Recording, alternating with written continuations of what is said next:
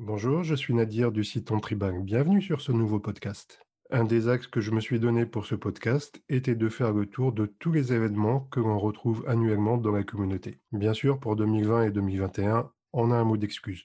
Parmi les événements que j'ai repérés, il y a Hypnotix, qui est organisé par Sirod. Pour moi, je l'ai naturellement classé dans la catégorie des festivals. C'est certainement dû à sa richesse. Alors vous vous dites, qui mieux que Sirod pourrait en parler? Eh bien, c'est justement pour ça que je suis allé à sa rencontre pour lui poser plein de questions sur Hypnotix.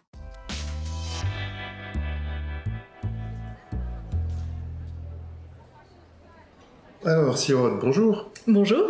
Je viens te voir euh, aujourd'hui pour nous parler de ton festival Hypnotix. D'accord. Euh, avant tout, est-ce que tu veux bien te présenter un petit peu? Ça sous-entendrait qu'il y a des gens qui me connaissent pas On ne sait jamais.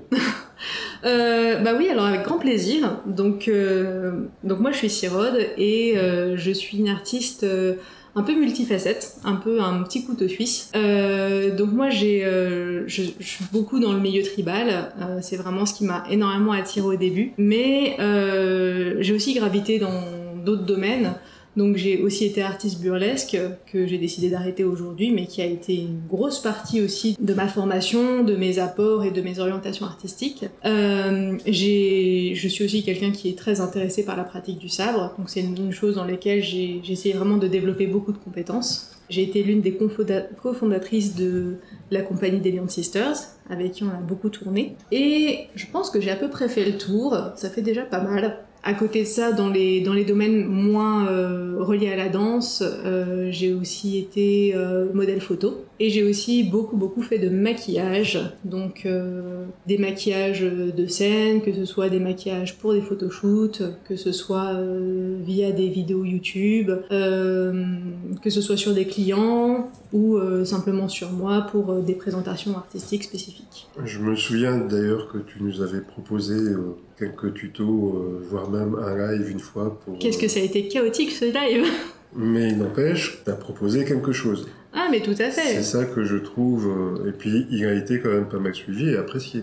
Même oui. si toi, de ton point de vue, tu trouvais ça euh, peut-être pas aussi qualitatif que ce que tu voulais. Bah, C'est-à-dire que chaotique, c'est pas nécessairement quelque chose de catastrophique, ni quelque mm. chose de négatif. C'est juste que bah, suivre un maquillage en live, c'est laborieux, euh, c'est euh, quand on voit une vidéo YouTube, même si moi quand j'en tourne une, ça dure euh, une demi-heure, on a n'empêche que le condensé en fait. Et quand on fait un live, on a on a tout tout le processus, tout le pro, tout le procédé et, euh, et en fait oui c'est long, c'est laborieux et euh, c'est vrai que de mon point de vue euh, c'était très fun à faire, mais c'est toujours un peu douloureux à revoir. Mais enfin voilà, en tout cas, euh, pour ce qui est de, de ma personne, voilà, j'ai ce côté un peu multifacette et c'est une chose que je défends euh, très farouchement. Euh, J'aime bien l'idée de toucher un petit peu à tout. Euh, même si jamais avec le temps euh, j'essaie quand même de me focaliser sur un certain nombre de choses plus de façon plus ciblée à faire trop de choses au bout d'un moment j'avais un peu du mal à développer le niveau qualitatif dans les dans tous les domaines donc à un moment il fallait que je puisse resserrer, on va dire, certains centres d'intérêt et, euh, garder, on va dire, des intérêts un peu plus euh, légers pour euh, d'autres domaines qui me plaisaient, pour pouvoir développer des spécialités. Il n'empêche que j'ai des centres d'intérêt très variés, et ce qui m'a amené d'ailleurs à pouvoir graviter dans beaucoup de milieux et sur beaucoup d'événements. Alors justement, moi, c'est la danseuse et organisatrice d'événements mhm. que je suis venue voir. Est-ce que tu veux nous parler de Hypnotix? Oui, avec grand plaisir. Donc, euh, Hypnotique, c'est un peu mon, mon petit bébé, en fait.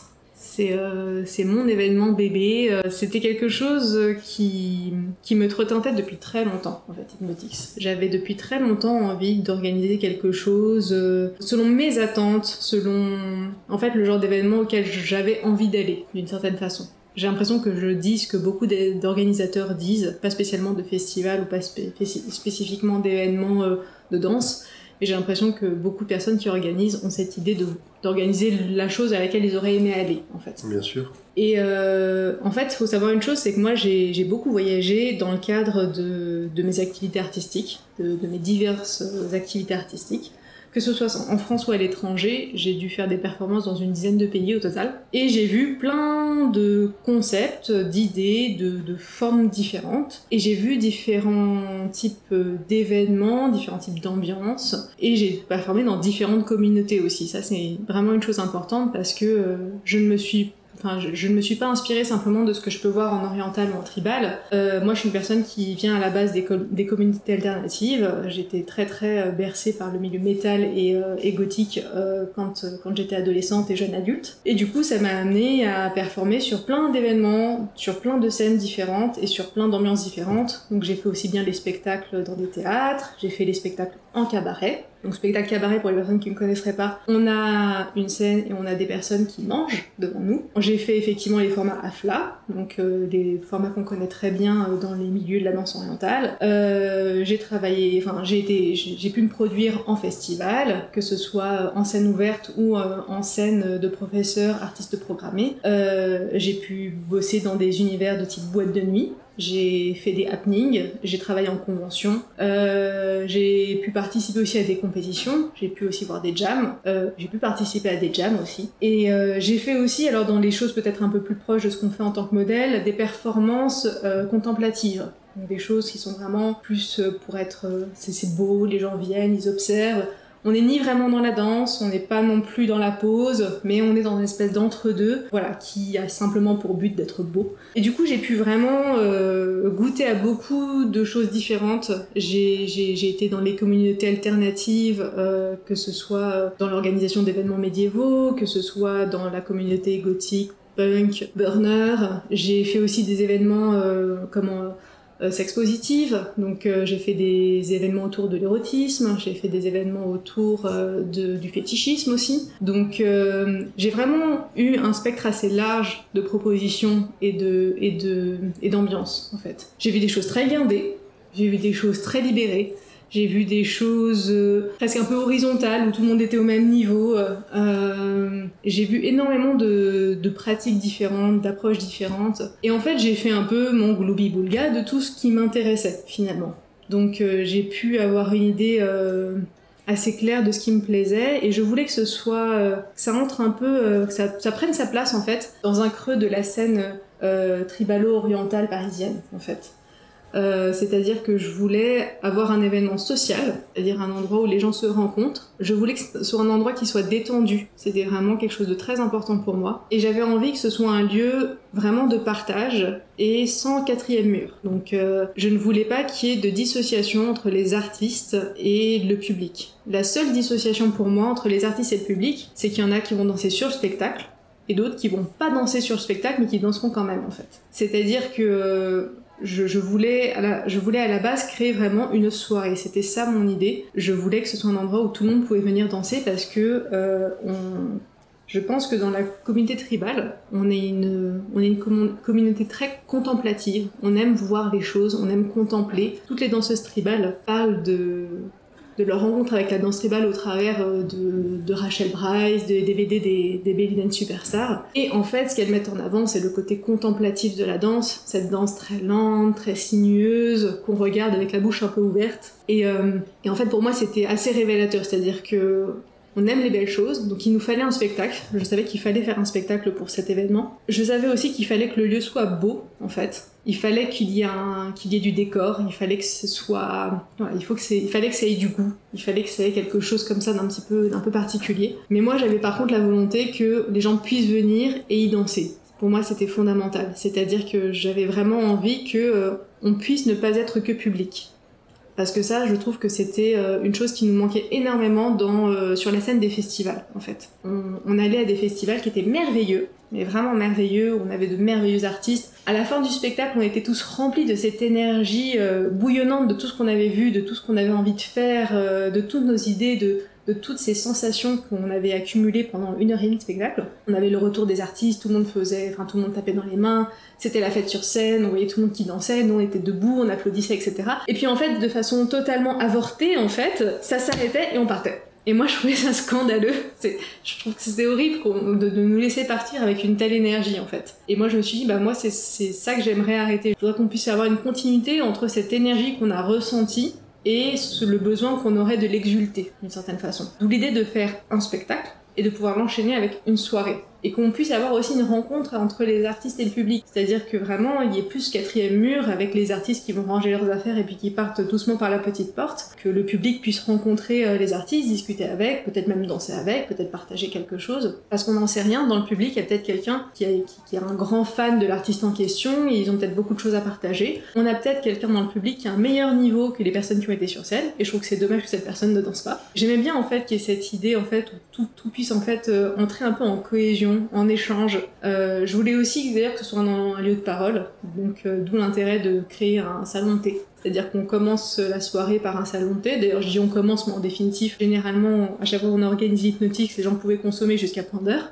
Mais voilà, l'idée c'est qu'on puisse s'installer, boire un thé, euh, manger quelque chose, euh, pourquoi pas avec quelqu'un qu'on a vu sur scène, mais peut-être aussi avec euh, ses copains avec qui on est arrivé, et, et qu'on puisse discuter, qu'on puisse échanger, qu'on puisse encore avoir cet échange d'énergie, parce que souvent on est, j'ai remarqué que sur beaucoup d'événements, les gens sont un peu ensemble, en petits groupes, ils ont du mal à se mélanger, ils sont venus avec leurs copines, ils vont repartir avec leurs copines, même si à l'autre bout de la salle ils ont quelqu'un qui, qu'ils ont peut-être déjà vu un autre stage et qui avait l'air sympathique, etc. Mais bon, ils ont jamais osé euh, aller, discuter avec. Et je me dis, bah voilà, c'est la bonne occasion en fait pour, euh, pour briser ça en fait. Et je voulais aussi qu'il y ait un souk, parce que je voulais que les gens puissent. Euh, je trouve qu'en fait qu'un souk donne beaucoup de, de charme en fait. Déjà, ça permet de faire la, la promotion de certains producteurs, de de certains revendeurs aussi, de personnes qui, qui soutiennent des causes intéressantes. Et ça permet aussi bah, aux personnes qui, à qui il manque des accessoires d'aller se fournir, c'est pas plus mal. Euh, et puis euh, ça donne encore une fois un lieu supplémentaire d'échange en fait. Moi je me suis rendu compte qu'il y a beaucoup de discussions qui commencent autour de euh, bah, d'une bague qu'on a vue,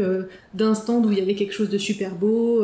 et en fait je me dis bah ça crée d'autant plus de liens sociaux qui est le but premier en fait d'Hypnotix en fait cette émulation sociale, cette rencontre et ce partage. Donc en fait voilà, c'est encore une fois, moi j'ai été dans beaucoup d'événements et j'ai pris beaucoup d'idées, bah, l'idée du souk que j'ai pu voir à plusieurs endroits, le salon de thé, je l'avais jamais tellement vu, mais en revanche j'avais vu beaucoup de lieux d'échange, des, lieux de rencontre avec les artistes, etc. Donc de là me venait un petit peu cette idée. Euh, le spectacle, parce que c'était une évidence, parce qu'avec la contemplation qu'on a en danse tribale, je ne voyais pas comment est-ce qu'on ne pouvait pas avoir de spectacle. Et euh, la soirée, parce que euh, bah, je pense qu'il était vraiment temps qu'on danse ailleurs que qu'en répétition et en stage, et une fois toutes les 36 du mois en AFLA. Donc je me suis dit, bah, autant mettre un lieu supplémentaire où on peut danser. Et voilà, c'était un peu, euh, un peu cette idée de réunir tout ça en, un, en un seul lieu, et moi, en tant qu'individu, je voulais vraiment que ce soit un lieu alternatif. Et ça, c'est parce que moi-même, je viens des communautés alternatives.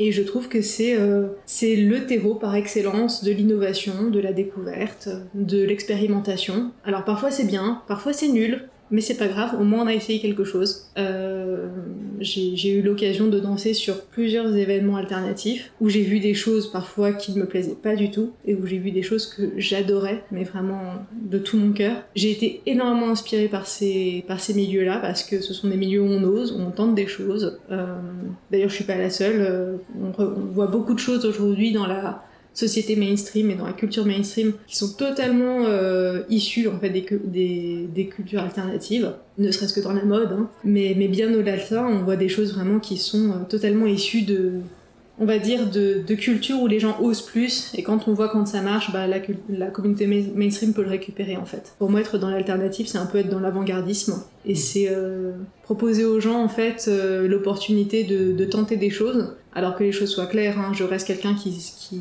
qui, choisit sa, chaîne, sa, sa scène ouverte. Euh, je ne mets pas n'importe qui sur scène. Je, quand je dis n'importe qui, c'est pas dans le sens où je veux que la personne ait un nom, mais je veux, je veux être clair par rapport à la production que j'ai. Donc je veux voir le travail.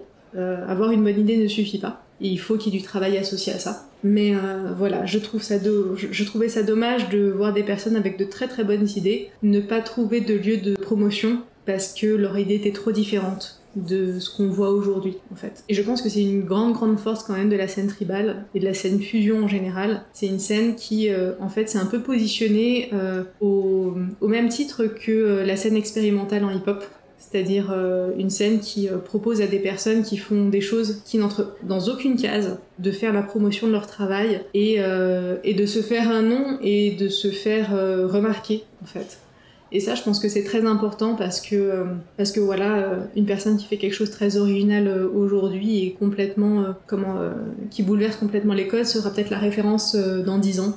Donc pour moi c'est important en fait de faire cette promotion là. Faut savoir que je suis fille de, danseuse contemporaine et quand je parle à ma mère de, de, ses débuts en danse contemporaine, je remarque beaucoup de choses de ce qu'on a pu, de ce qu'on peut voir en fait en tribal. C'est-à-dire que voilà, le fait que ce soit quelque chose qui soit pas très connu, le fait que ce soit quelque chose qui soit avant-gardiste, pas toujours très bien compris, qui s'uniformise avec le temps, qui se codifie avec le temps, qui, euh, qui se professionnalise avec le temps. Donc euh, quand je parle avec elle des débuts de la danse contemporaine, je retrouve quand même un certain nombre de choses qu'on peut trouver aujourd'hui dans, dans la danse tribale. Et du coup, je trouve ça... C'est pour ça que je pense que c'est important de mettre en avant euh, l'innovation et le côté alternatif. Bah, c'est très bien tout ça. Alors si je résume l'idée principale du, euh, de cet événement, la soirée, le spectacle, le salon de thé, oui. les créateurs ou euh, revendeurs, euh, et puis surtout quelque chose de basé autour de l'échange et du lien entre les gens. Tout à fait. Tu, tu as pu faire combien d'éditions jusqu'à aujourd'hui? Deux Parce qu'après j'ai fait un bébé. Et que après, il y a eu le Covid. deux bonnes excuses donc. C'est ça. Voilà. tu projettes d'en refaire d'autres Oui, j'ai très envie de refaire. Euh, il m'a fallu un peu de temps pour me dire que j'avais envie d'en refaire parce que ça prend énormément de temps. Mais là, je pense que c'est une surprise pour personne. Et puis euh, aussi du fait du format d'Hypnotix, il faut savoir que je peux pas organiser Hypnotix n'importe où. Tout du moins, je, je, en région parisienne, je me suis heurté à un certain nombre de choses. C'est-à-dire que proposer une spectacle, un spectacle, c'est une chose. Proposer un salon de thé, c'est une chose. Proposer un souk, c'est une chose proposer une soirée dansante, c'est une chose. Vouloir tous les mettre ensemble, très rapidement, ça devient problématique. Ouais. Donc euh, j'ai très envie de réorganiser. Ça me ferait vraiment très plaisir. Avoir euh, deux ans qui se soient, euh, enfin presque deux ans qui se soient écoulés depuis la dernière édition, c'était bien. Ça m'a permis quand même de mettre un certain nombre de choses au clair. J'ai très envie de réorganiser. Faut avoir une chose en tête, c'est que quand on fait un événement alternatif, et qu'on produit dans des événements, dans des lieux alternatifs, parce que ça a été mon cas. J'ai organisé euh, uniquement dans des lieux alternatifs pour le moment, hein, donc deux éditions, c'est pas énorme. Mais la première édition était au Théâtre de Verre, qui est du coup un squat, un squat associatif qui a certains poids, mais un squat quand même. Et la deuxième édition, je l'ai organisée au 6B à Saint-Denis, qui est un squat. donc euh, oui, on a beaucoup fait dans des milieux euh, du squat, donc encore une fois, squat associatif euh, qui, euh, qui est en place depuis très longtemps et qui est très bien organisé, mais squat quand même. Et euh, Qu'est-ce que ça fait d'organiser dans des lieux comme cela? Bah ça veut dire qu'il y a beaucoup de choses à penser. Ça veut dire que on n'a pas forcément de régisseur, que ce soit régisseur lumière ou, régisseur son. Donc il faut en trouver. Parfois il faut trouver du matériel. Parfois on n'a pas de lumière. Parfois on n'a pas de sol. ça a l'air de rien. Parfois on n'a pas de sol. Parfois on n'a pas de comment Parfois, on arrive dans des salles où, c'est assez nu, il y a très peu de choses. D'ailleurs, la plupart du temps, c'est le cas. Il n'y a pas forcément beaucoup de choses dans les salles. Donc, euh, on doit amener de la décoration. On doit amener une décoration qui soit adaptée pour accueillir du public. Donc, il euh, faut pas que ce soit inflammable. Euh, il faut pas que ce soit euh, trop allergène. il faut, il y a beaucoup de, choses, en fait à prendre en compte dans, dans cette organisation, dans cette configuration, parce que c'est ce n'est ni se produire dans un restaurant, ni se produire dans un théâtre. C'est euh, vraiment un cadre particulier. Et en plus, vu qu'on reste une scène ouverte, moi j'ai à cœur que euh, les artistes puissent repartir avec du matériel euh, visuel. C'est-à-dire que j'ai à cœur qu'on ait de belles images, j'ai à cœur qu'on ait de belles vidéos, parce que je me dis que si jamais un artiste a la gentillesse de venir, malgré son travail, malgré ses efforts, présenter son numéro sans rémunération, il faut qu'ils puissent repartir avec du matériel média. Voilà. J'ai moi-même beaucoup euh, fait de scènes, ouvertes. J'ai toujours trouvé ça très triste de repartir de scènes ouvertes sans le moindre matériel et qu'on me justifie simplement euh, ce manque de, matière euh, par le fait qu'il n'y avait pas les moyens d'avoir un vidéaste ou un photographe ou des choses comme ça. Pour moi, c'est pas des bonnes excuses. Je pense que vraiment, euh, quand les artistes viennent sur, euh, sur une scène ouverte, c'est très gentil de leur part. Euh, nous, on a eu la chance de recevoir aussi bien des artistes amateurs, semi-professionnels et professionnels. Et tout le monde a pris le temps de préparer, de faire quelque chose de particulier, euh, de faire le déplacement. On a des personnes qui ne sont, qui n'étaient pas de région parisienne, euh, qui sont venues pour euh, pour le spectacle. Et pour moi, c'est la moindre des choses qui repartent avec du matériel. C'est quelque chose d'important pour moi. Et bah, si on veut avoir de belles lumières, enfin si on veut avoir de, de, belles images, si on veut avoir de belles de belles vidéos, eh bien il faut qu'on ait des professionnels pour pour faire ces ces captures. Et euh, il faut qu'on ait une belle, mise en lumière, il faut qu'on ait une scène présentable, en fait. Donc, euh, et tout ça, quand on est dans un milieu alternatif, c'est très compliqué, en fait. Toutes ces données-là dans un milieu alternatif où euh, concrètement, c'est un lieu qui peut être aussi bien destiné à présenter une pièce de théâtre, à faire une soirée ou à éventuellement organiser un meeting ou une conférence, bon bah forcément on n'est pas du tout dans les mêmes configurations que sur une scène de théâtre euh, classique lambda. Mais ce n'est en aucun cas un regret. Mais par contre c'est forcément un gros challenge pour la prochaine édition puisque euh, euh, il faut retrouver un lieu donc qui convienne à mon cahier des charges et c'est pas forcément évident. Et sur les deux lieux que tu as eu dernièrement, il y en a aucun qui pourrait L'un des deux pour euh, l'un des dieux s'est montré euh, très intéressé pour nous réaccueillir. D'accord. Voilà, le 6B nous a nous a dit clairement qu'ils étaient très intéressés pour nous pour nous accueillir. En revanche, bah, presque deux ans se sont écoulés depuis. Bien sûr. Voilà. Donc euh, à savoir si c'est toujours d'actualité et à savoir si moi j'ai toujours envie d'aller organiser au 6B parce que j'aime l'idée d'un événement itinérant ça me plaît. Ça va avec l'idée alternative en fait. C'est peut-être pas quelque chose que je tiendrai pendant 10 ans d'organisation, si je fais 10 ans d'organisation. J'aime bien l'idée de pouvoir changer de lieu. Faut savoir aussi une chose, c'est que c'est que c'est tout. Faut, faut toujours avoir en tête aussi la capacité d'accueil du lieu. Donc euh, il y a des lieux dans lesquels on peut accueillir beaucoup de personnes, des lieux où on peut accueillir beaucoup moins de personnes. C'est un choix d'aller dans un lieu où, qui accueille moins de personnes. J'aimerais bien peut-être organiser quelque chose d'un peu plus gros pour la prochaine édition. Donc j'ai peut-être besoin d'un lieu un peu plus grand. Mais euh, encore une fois, ce sera pas simplement une affaire de ce que je veux, mais ce sera aussi une affaire de ce que je trouve, C'est toujours un compromis entre les deux, en fait. bien entendu. Et euh, au niveau des difficultés euh, que tu as pu rencontrer en dehors du lieu, qu'est-ce que tu pourrais nous dire, par exemple? Alors, ça va être long comme réponse, ça, parce que des difficultés, quand on organise, euh, on en trouve beaucoup. C'est c'est- c'est- c'est pavé sur tout long. Et encore, moi, je faut pas oublier que j'organise une scène ouverte. Oui. Donc, euh, organiser une scène ouverte, c'est ne pas s'imposer la lourdeur administrative. Et ça, c'est important à avoir en tête. Tout du moins beaucoup moins, parce que si jamais on commence à engager euh, nos artistes, euh, bah, voilà, de façon, euh, de façon professionnelle et rémunérée, on, s'impose encore une, un cadre administratif très difficile, très rigide, parce que au cas où vous ne le seriez pas, auditeur d'onde tribal, l'administration française, elle est pas très bienveillante. Donc, faut savoir que du coup, euh, moi, je sais que c'est l'une des raisons pour laquelle je, je c'est pas qu'une raison de moyens en fait, euh, le, fait d'être en système scène ouverte, c'est aussi un, système, euh, un système de survie parce que, euh, comme beaucoup d'organisateurs, organiser Hypnotix, ce n'est absolument pas mon métier. C'est-à-dire que, comme beaucoup d'artistes, j'ai un travail à temps plein. Dans mon cas, je suis profession libérale. Bien entendu, c'est quelque chose qui, qui consomme énormément d'énergie énormément de temps. J'ai une vie, de famille aussi à côté. Donc, voilà, j'ai un énorme respect pour toutes les personnes qui ont organisé des festivals dans un cadre professionnel euh, induisant des rémunérations et a fortiori des rémunérations de personnes parfois venant de l'étranger parce que il suffit en fait de se renseigner un tout petit peu pour savoir à quel point c'est une galère administrative. Donc le problème n'est même pas de budgéter, le problème est de gérer l'administration en fait. C'est déjà rien que rien que ça, c'est quelque chose de, de- de complexe. Alors après, moi, j'irais sur les galères d'organisation qu'on peut avoir. Alors, euh,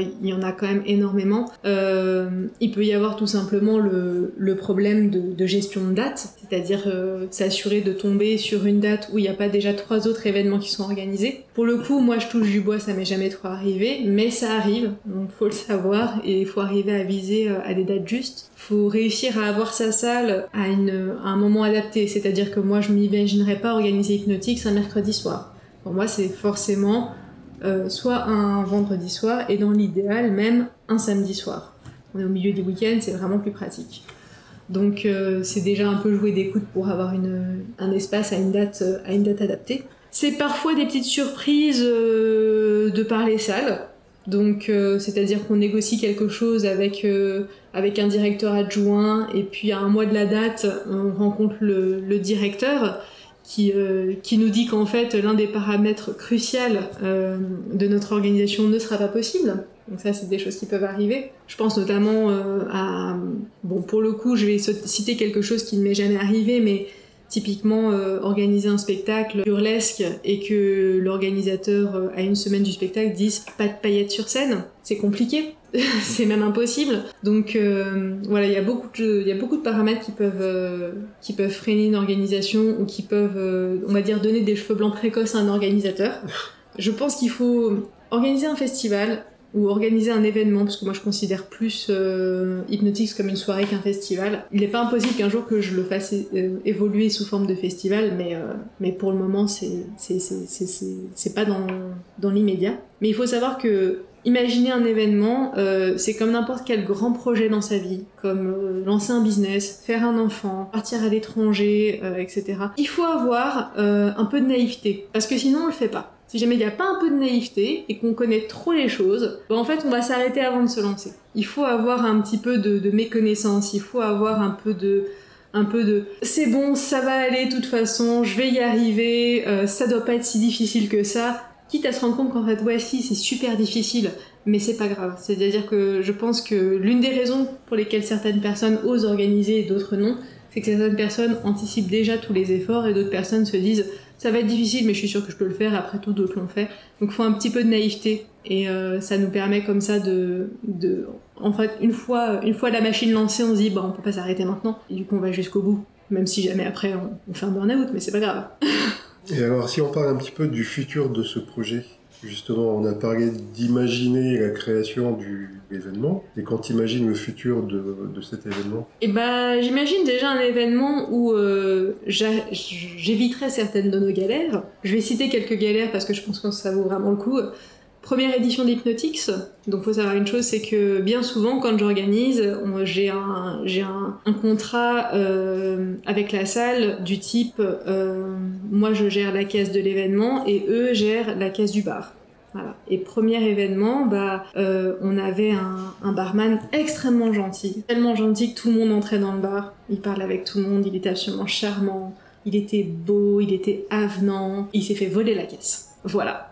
Donc euh, on, on, clôt notre événement, c'est magnifique, etc. et tout, et on est super content, on a tout rangé, et là il arrive complètement paniqué en disant on va voler la caisse. Voilà, ça c'est le genre de choses.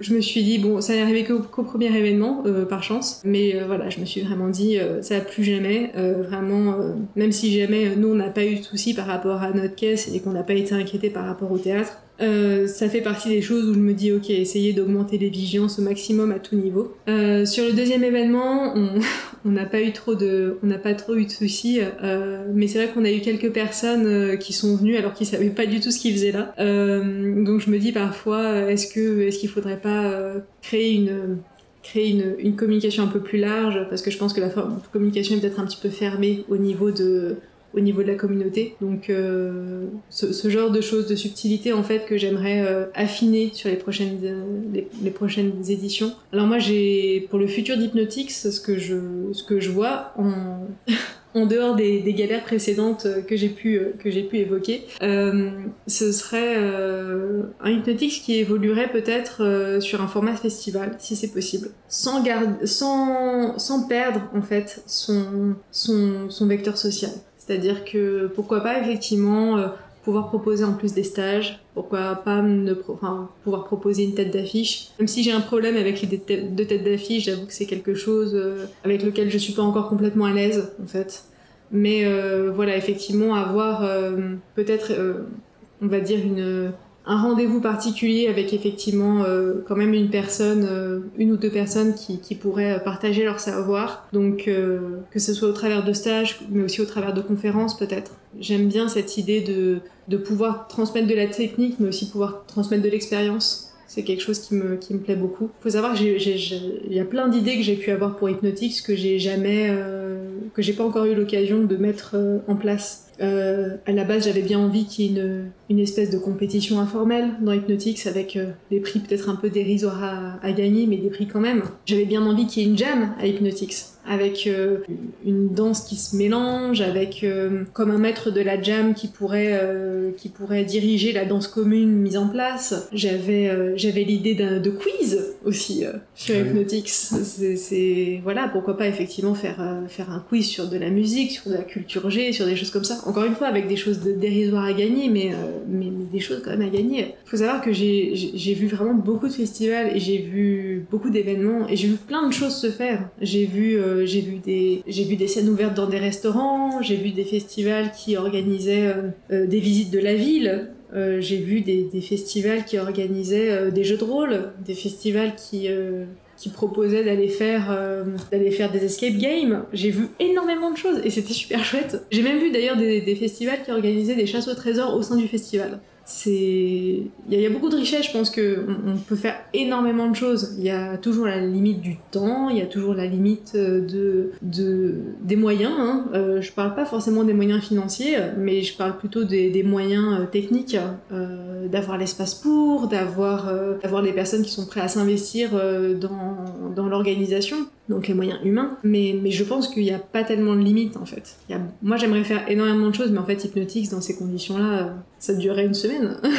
Voire même plus. Voire même plus. J'aurais, adoré pouvoir multiplier aussi les dates sur Hypnotics. J'aurais bien aimé que ça passe en, en trimestriel, mais honnêtement, ça, je pense que c'est un projet qui n'est absolument pas pour tout de suite, voire même qui, qui ne verra peut-être jamais le jour. Si j'arrive à faire une biannuelle un jour, ce serait génial. J'aimerais bien l'idée d'avoir une édition de printemps, une édition d'automne. Euh, maintenant, on va pas se mentir, hein, tout ce que je suis en train de dire, c'est des choses qui me plaisent énormément. Il y a beaucoup de paramètres qui entrent en jeu, et pas simplement des paramètres d'organisation, mais des paramètres d'objectifs professionnels, d'objectifs familiaux, euh, de, de, réalité de santé mentale simplement, parce qu'il faut savoir une chose, c'est que l'objectif, euh, c'est pas d'organiser quelque chose et de s'écrouler après. C'est que derrière, il faut, faut pouvoir profiter, il faut pouvoir euh, être fier de ce qu'on a fait et euh, il faut pas terminer son événement dans un tel stress que en définitive on n'en profite pas parce que du coup après on n'a plus envie de le réorganiser. Donc euh, il y a plein de, il y a plein de paramètres, il y a plein d'envies.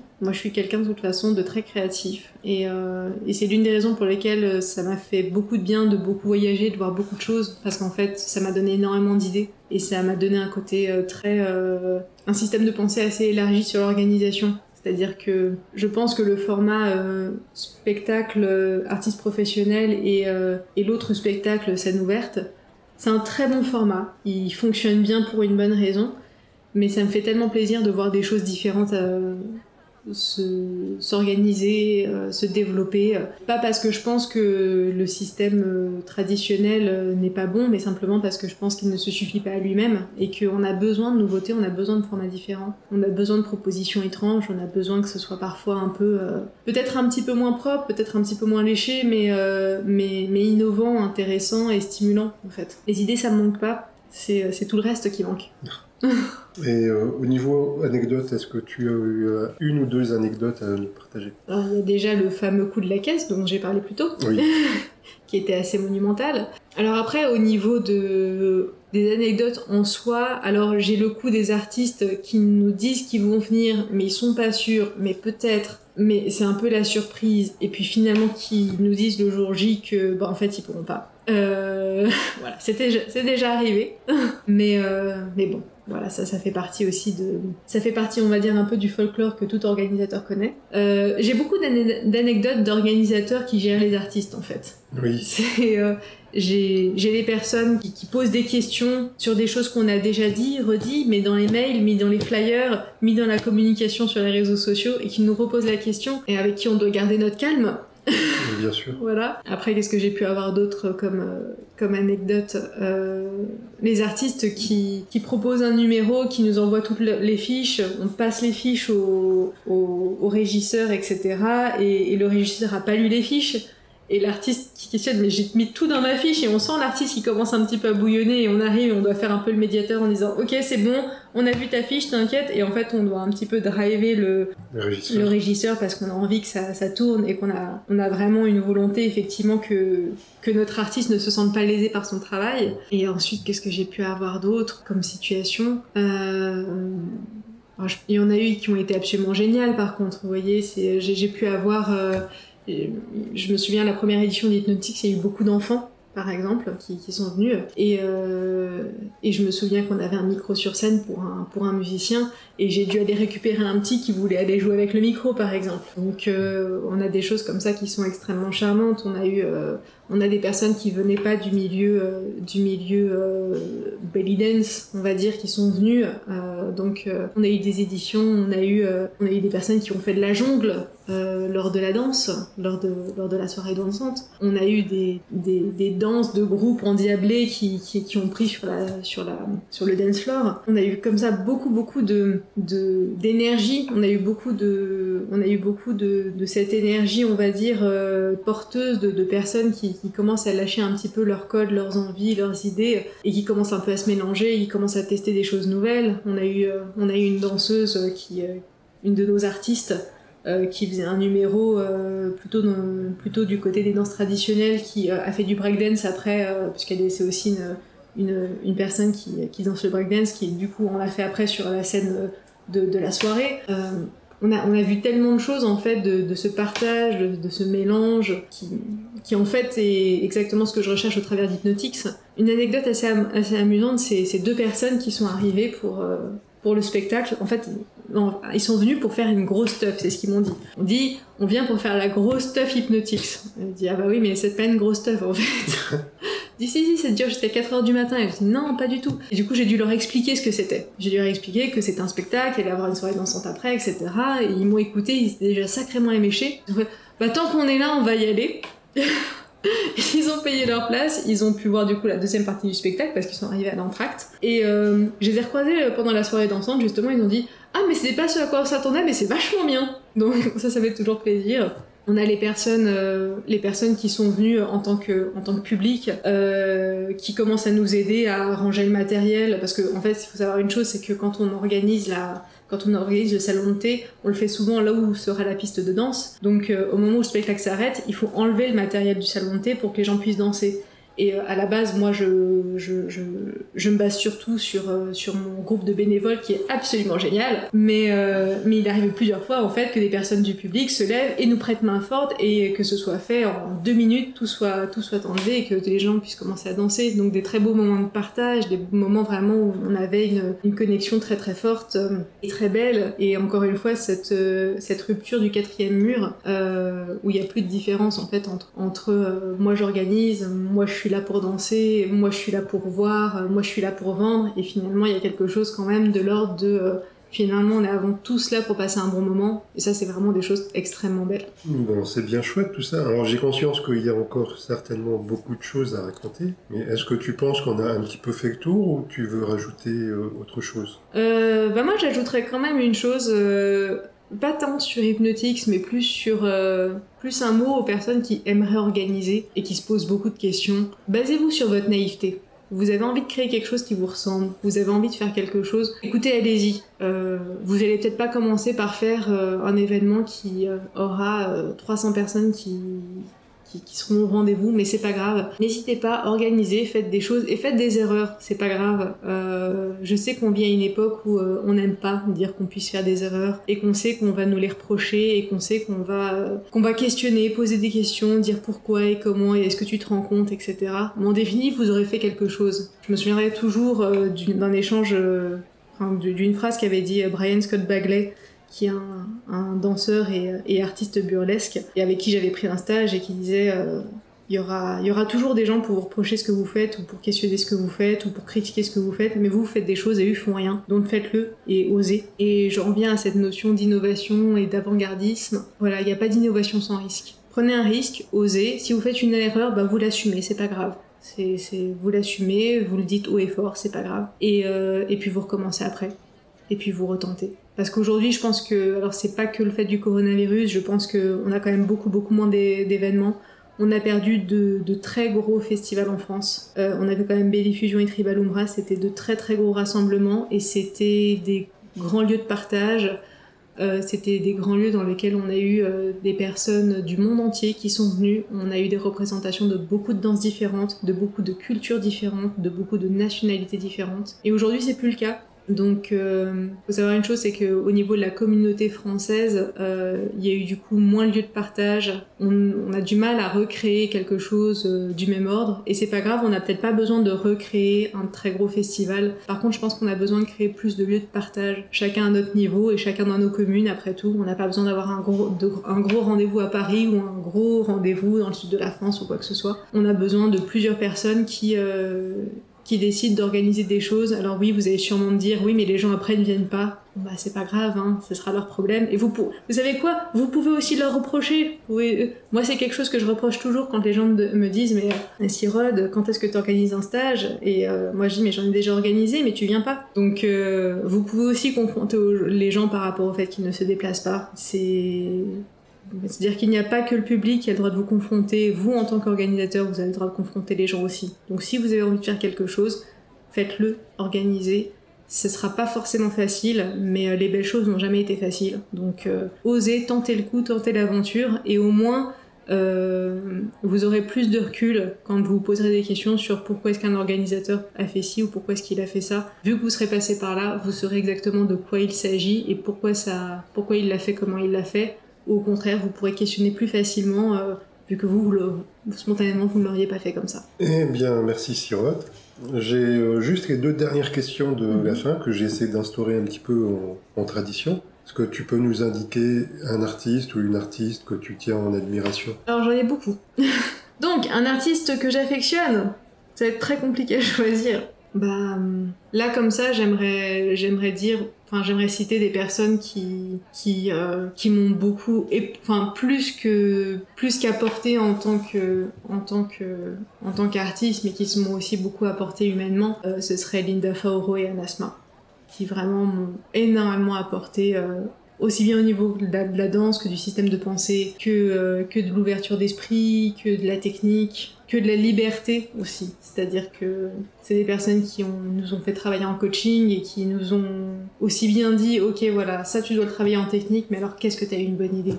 Et quelle innovation, etc., qui nous ont... Je dis nous parce que je sais que je suis loin d'être la seule à avoir été euh, influencée par ces artistes, euh, qui nous ont toujours poussé aller plus loin techniquement et plus loin dans l'innovation. Et tout ça avec toujours beaucoup d'amour et beaucoup de soutien.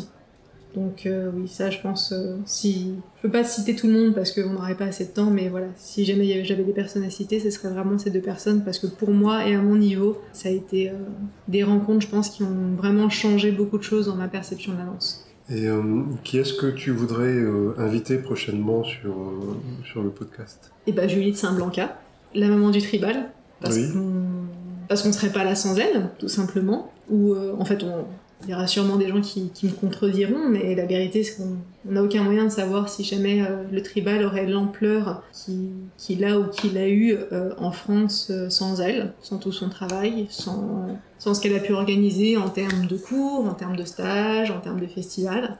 Donc voilà, c'est quelqu'un, je pense, qui a plus que contribué, mais qui a vraiment été à l'origine d'un développement énorme de notre, communauté et qui a été une référence pour beaucoup de personnes et qui a incité beaucoup de personnes aussi à se lancer, puisque c'est pas quelqu'un qui a, qui a gardé le savoir pour elle, qui l'a beaucoup partagé, pour qu'il y ait beaucoup de, de groupes de tribal qui puissent se développer dans les différentes régions de France. Et je pense qu'on est nombreuses à lui devoir beaucoup. Et c'est aussi une personne qui, je pense que c'est la première personne qui a incité à aller voir plus loin que les Belly Dance Superstars, sans remettre en question leur travail, mais euh, l'une des premières à dire voilà, c'est ça c'est super, maintenant qu'est-ce que toi tu as à nous proposer? Très bien, je te remercie beaucoup, Sirote. Mais tout le plaisir était pour moi. Et euh, donc, euh, bah, je te dis à une prochaine fois. Mais carrément.